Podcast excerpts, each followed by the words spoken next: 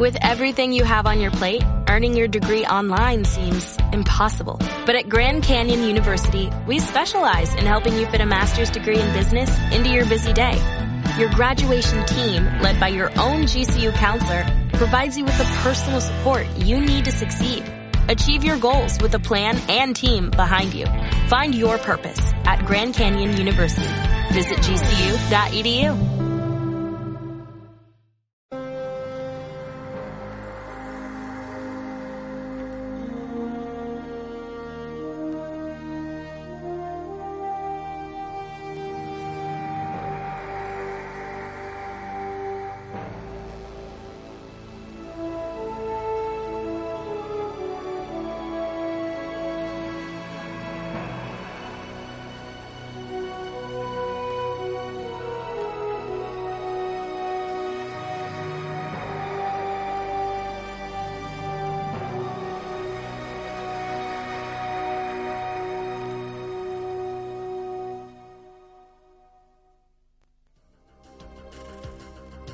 En este capítulo, las grandes etapas de la aventura del espacio. Desde los pioneros y sus cohetes casi artesanales hasta los mortíferos misiles V2 de la Segunda Guerra Mundial. El lanzamiento del Sputnik en 1957 y la extraordinaria misión de Yuri Gagarin. La rivalidad entre los Estados Unidos y la Unión Soviética por la conquista del espacio. La carrera hacia la Luna. El programa Gemini y el proyecto Apolo el pequeño paso de Neil Armstrong sobre la Luna y el gran salto de la humanidad.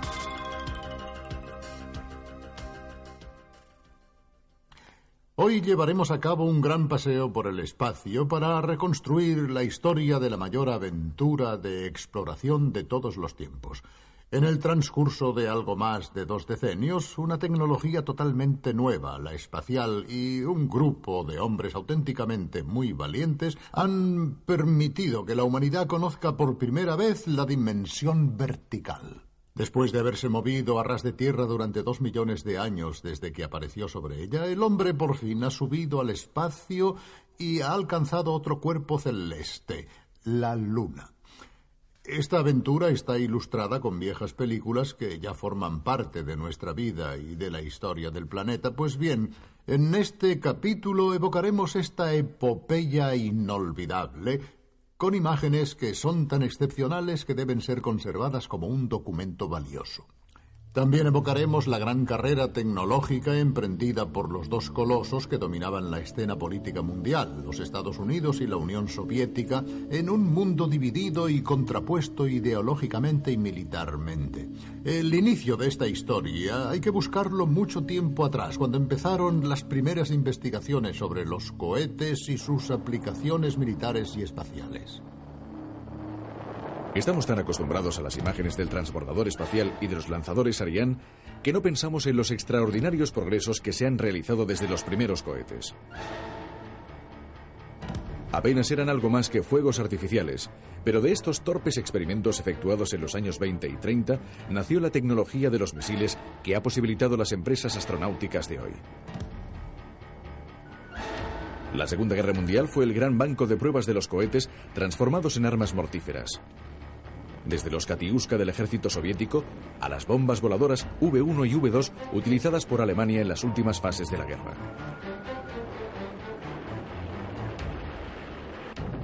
Acabada la contienda, todas las naciones destinaron enormes cifras a las investigaciones sobre misiles. Los técnicos alemanes, quizás los más expertos en este terreno, fueron reclutados por los Estados Unidos y por la Unión Soviética. Estos técnicos dieron un nuevo empuje al perfeccionamiento de los cohetes junto a los científicos salidos de las escuelas de Goddard en Estados Unidos y de Tsiolkovsky en Rusia.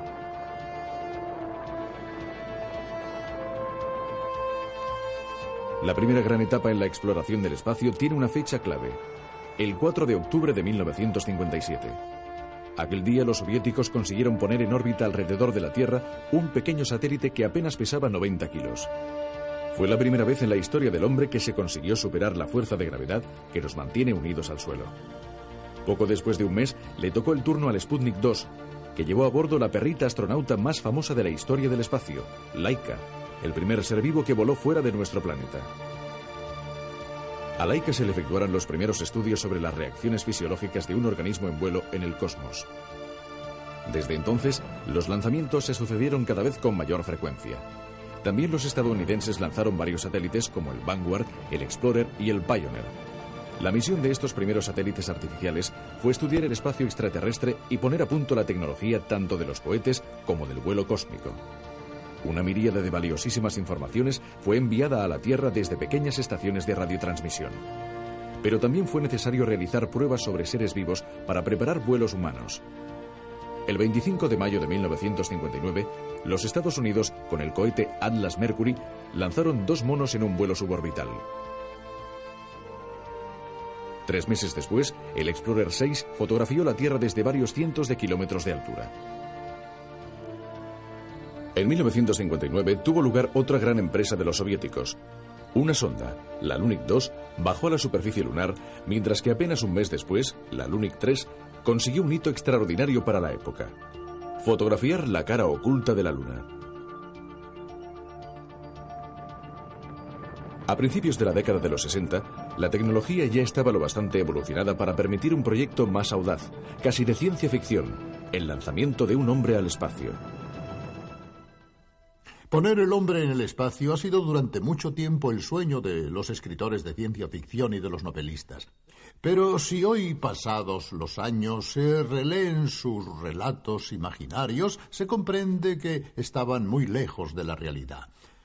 En cambio, hay un personaje, un personaje poco conocido, que, releído hoy, después de mucho tiempo, nos asombra por sus intuiciones y su capacidad científica para plantear correctamente los problemas. Es un matemático ruso, Konstantin Tsiolkovsky.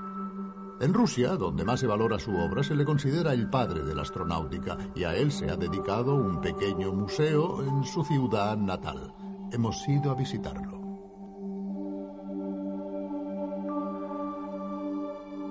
En esta pequeña casa de madera se han sentado algunas de las bases de la astronáutica moderna. Estamos en Kaluga, una pequeña ciudad a 200 kilómetros de Moscú, donde 100 años atrás, precisamente en este escritorio, trabajaba Konstantin Tsiolkovsky, considerado por muchos un auténtico Leonardo da Vinci de la ingeniería espacial.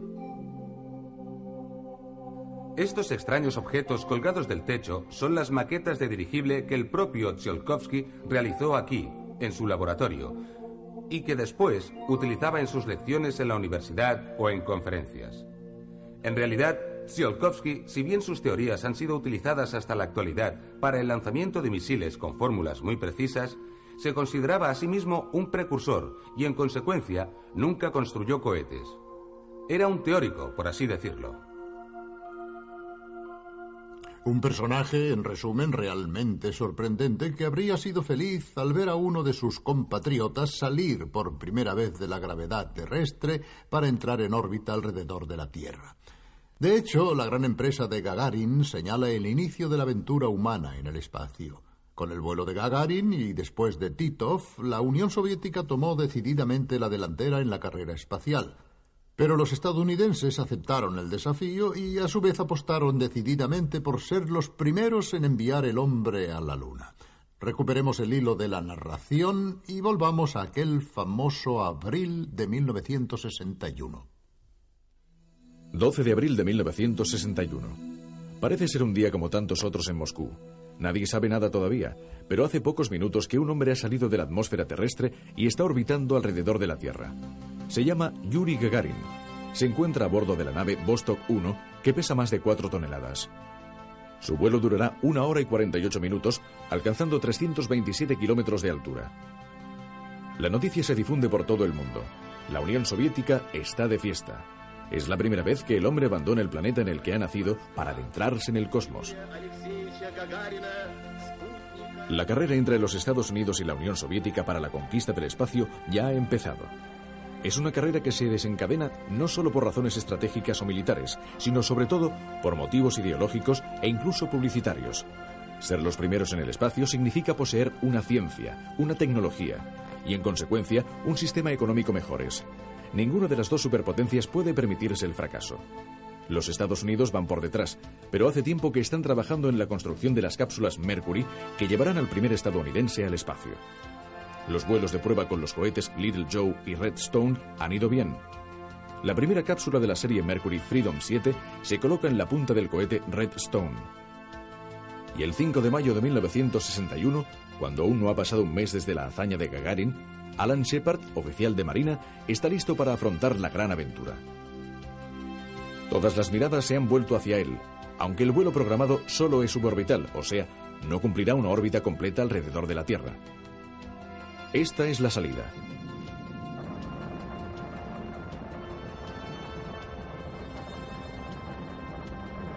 La cápsula alcanzará una velocidad máxima de 8.350 km por hora y una altura de 184 km antes de caer al mar y ser felizmente recuperada.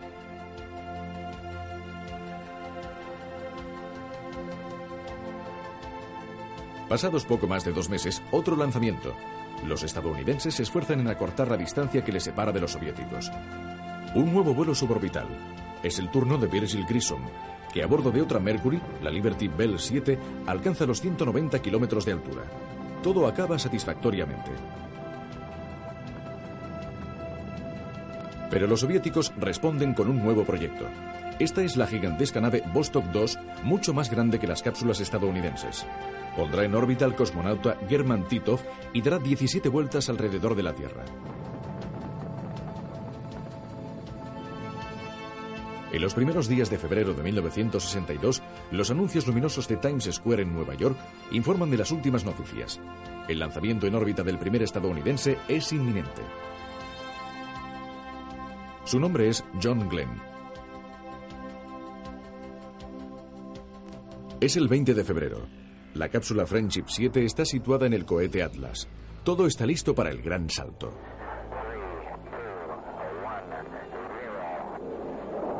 Oigamos la voz de John Glenn.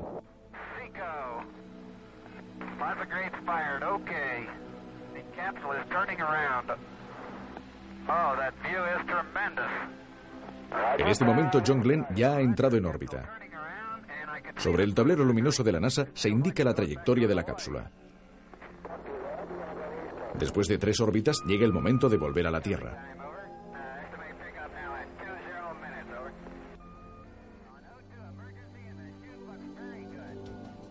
Los siguientes lanzamientos estadounidenses y soviéticos continúan a un ritmo trepidante. En mayo de 1962 es lanzado al espacio Scott Carpenter con la cápsula Aurora 7. En agosto de 1962, los soviéticos lanzan, con 24 horas de diferencia, dos Vostok, la 3 y la 4. Se darán cita en el espacio y se acercarán a pocos metros. Es la primera cita en la historia de la astronáutica. Menos de un año después, otro gran éxito soviético. La primera mujer cosmonauta, Valentina Tereskova. Aquí la vemos durante la preparación. Valentina Tereskova parte con la Vostok 6 y permanece tres días en órbita. Los soviéticos todavía lideran la carrera espacial, pero los estadounidenses están decididos a anular rápidamente la desventaja. Y no solo eso, se han propuesto ser los primeros en la conquista del espacio. En un famoso discurso, el presidente de los Estados Unidos, John Kennedy, afirma que un americano habrá puesto el pie en la Luna antes de que finalicen los años 60.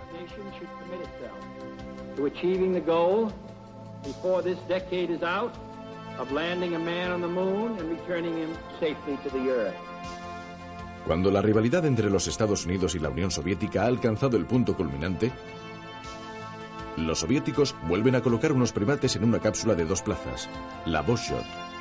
En marzo de 1965, la Voskhod 2 parte con dos hombres a bordo, Pavel Beliaev y Alexei Leonov.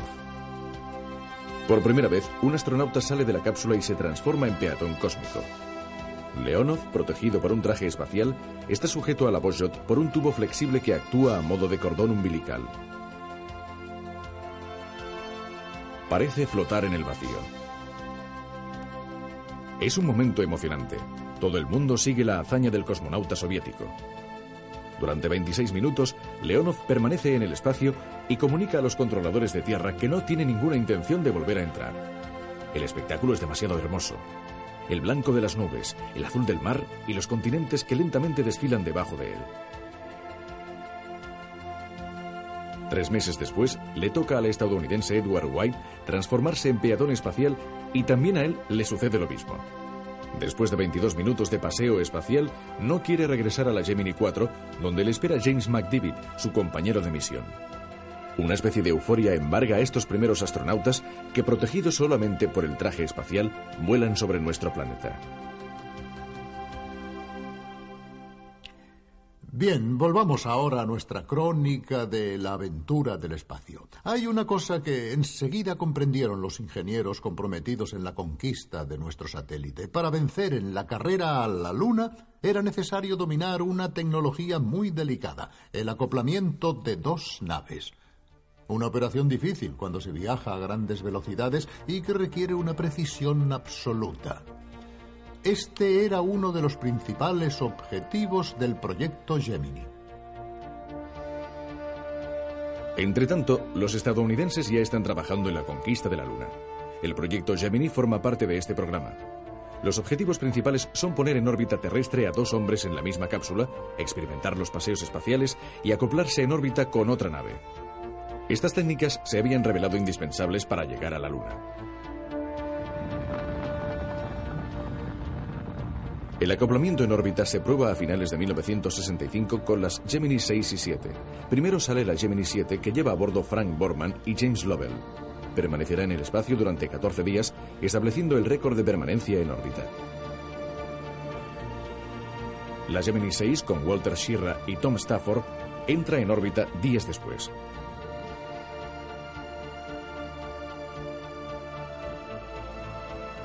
Tiene lugar la primera cita espacial americana, las dos naves navegan la una junto a la otra durante más de 20 horas y se acercan hasta una distancia de 30 centímetros. Es un éxito.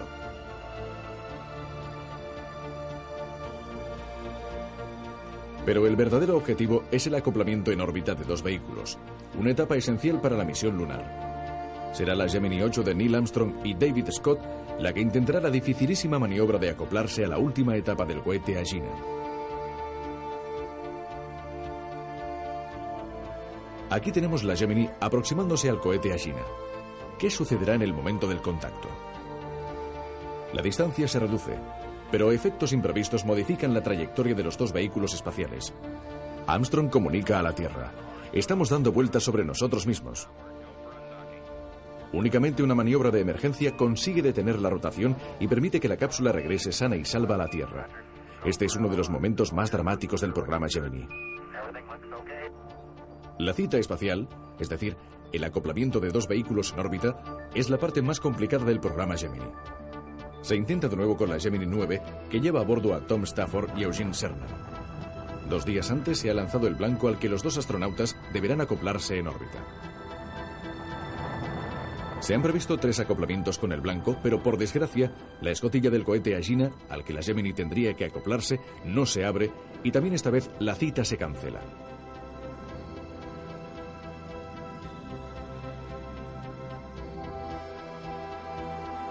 Por fin, un mes después, está listo otro lanzamiento. El objetivo sigue siendo el mismo, acoplarse al cohete Agena. Esta vez todo funciona a la perfección y John Young y Michael Collins lo consiguen. Veamos la operación de atraque filmada por la cámara de a bordo. De hecho, los Estados Unidos han superado a la Unión Soviética en la carrera hacia la Luna, pero por el momento esto todavía no está muy claro. Estadounidenses y soviéticos siguen mandando sondas a nuestro satélite natural para trazar un mapa preciso. En agosto de 1966, los americanos lanzan el Lunar Orbiter 1 con una misión importantísima, fotografiar las posibles zonas de alunizaje para los astronautas del proyecto Apolo. Los soviéticos lanzan numerosos Lunik con la misma misión. Estas son algunas de las imágenes tomadas. El programa Gemini estaba casi completo y sus objetivos alcanzados. Solamente faltaban las últimas pruebas. Un acoplamiento entre la cápsula Gemini y el cohete Agena durante la primera órbita. Es el ensayo general de una de las fases más críticas del futuro proyecto Apolo. La cita entre el módulo lunar de regreso de la Luna y el módulo de mando en órbita alrededor de nuestro satélite natural. Charles Conrad y Richard Gordon realizan la operación perfectamente, acoplándose a la Gina durante la primera órbita. Gordon incluso sale al espacio para atar a la Gemini 11 un cabo que se encuentra a bordo de la China. La maniobra, que se consideraba banal, requiere unos 37 minutos de fatigas y demuestra una vez más que en el espacio no se puede dar nada por descontado. Con la Gemini 12 de Edwin Aldrin y James Lovell y un nuevo atraque perfecto con el cohete Agena, concluye en noviembre de 1966 el programa Gemini. Todo está listo para la realización del proyecto Apolo y del desembarco en la Luna.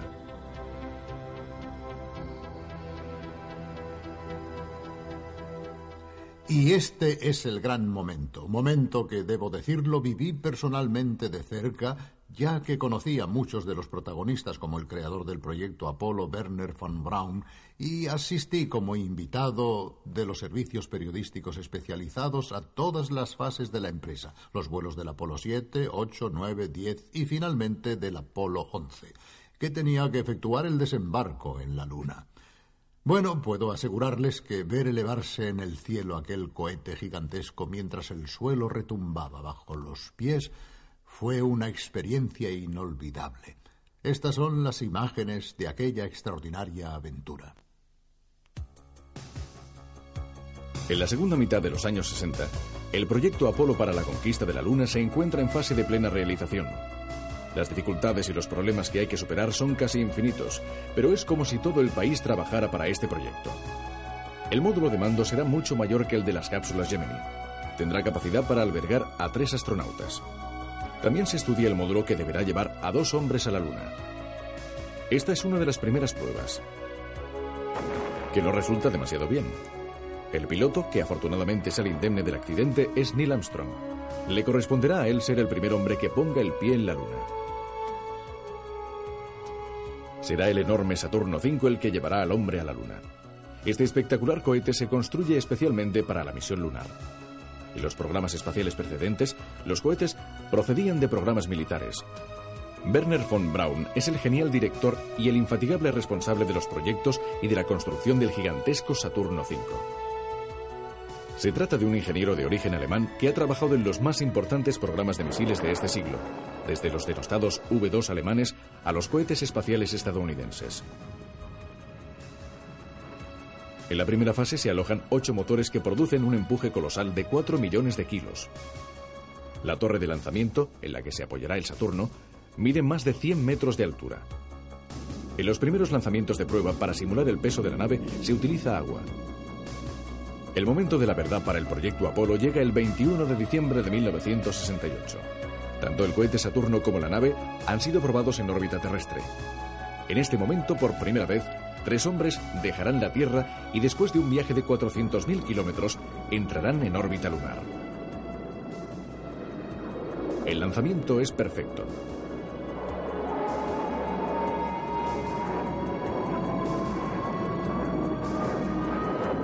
En su vehículo, el Apolo 8, Frank Borman, James Lovell y William Anders encienden los retrocohetes y abandonan el campo gravitacional terrestre. Los astronautas del Apolo 8 son los primeros en ver nuestro planeta desde la lejanía del espacio y en observar directamente la cara oculta de la Luna. Su emoción ante la Tierra, que surge sobre el desolado horizonte de las llanuras lunares, se transmite gracias a las imágenes televisivas a todos los habitantes del planeta. La Tierra, un pequeño oasis azul y blanco, es verdaderamente minúscula y frágil en la inmensidad de los abismos cósmicos.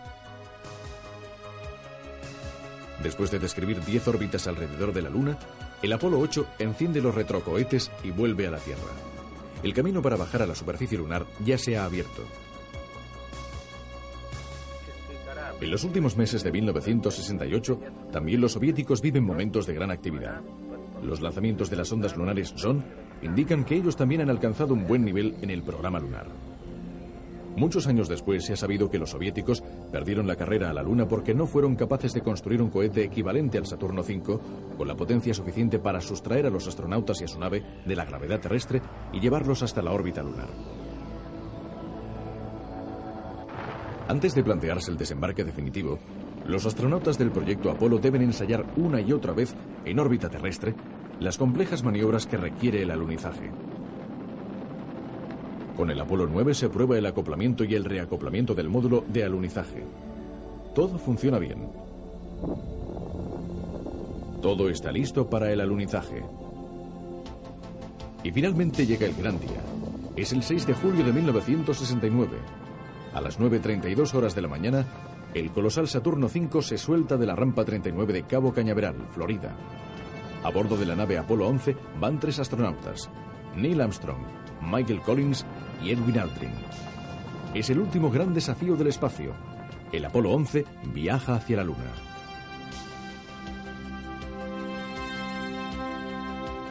En la órbita lunar, el módulo de alunizaje se desengancha. A bordo se encuentran Armstrong y Aldrin. El descenso dura 12 minutos. Son 12 minutos cargados de tensión. Los técnicos y los científicos en la sala de control de Houston y millones de personas ante los televisores contienen la respiración. Aproximadamente a 2.000 metros del suelo suena una alarma. Desde Houston autorizan a los astronautas a continuar. A 500 metros de altitud suena la segunda alarma. De nuevo, llega desde Houston la orden de vía libre. Saltan otras cuatro alarmas en los sucesivos cuatro minutos. Desde Houston repiten que no sucede nada preocupante. El descenso continúa, pero distraídos con todas aquellas alarmas, los astronautas no se dan cuenta de que el piloto automático les está llevando hacia unas grandes rocas. Armstrong toma entonces los mandos manuales y conduce el módulo de alunizaje hacia una zona menos accidentada. Cuando por fin consigue posar las patas del módulo sobre la Luna, solo le queda combustible para otros 20 segundos, transcurridos los cuales habría tenido que interrumpir la maniobra y regresar al módulo de mando.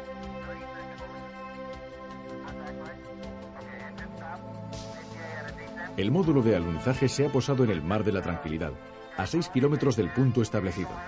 Las primeras palabras de Armstrong después de alunizar son: Control de Houston, desde base de la Tranquilidad, el Eagle ha alunizado. Es el 20 de julio de 1969. En Cabo Cañaveral son las 22.56 horas. Después de seis horas y media, los dos astronautas bajan a la Luna.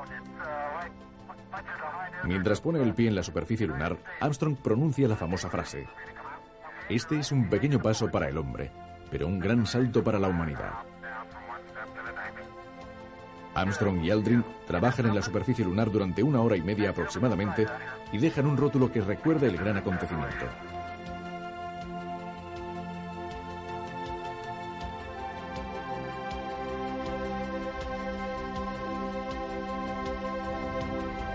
Misión lunar ha terminado. Han pasado poco más de ocho años desde el discurso del presidente Kennedy en mayo de 1961. La promesa de enviar a un hombre a la Luna y hacerle regresar sano y salvo a la Tierra se ha mantenido. Bien, por hoy acabamos aquí. Las empresas espaciales que prepararon el desembarco en la Luna, el proyecto Apolo y la rivalidad entre las superpotencias ya son cosas lejanas. También el entusiasmo que acompañó aquellos acontecimientos y movilizando a miles de millones de telespectadores frente a las pantallas se ha atenuado.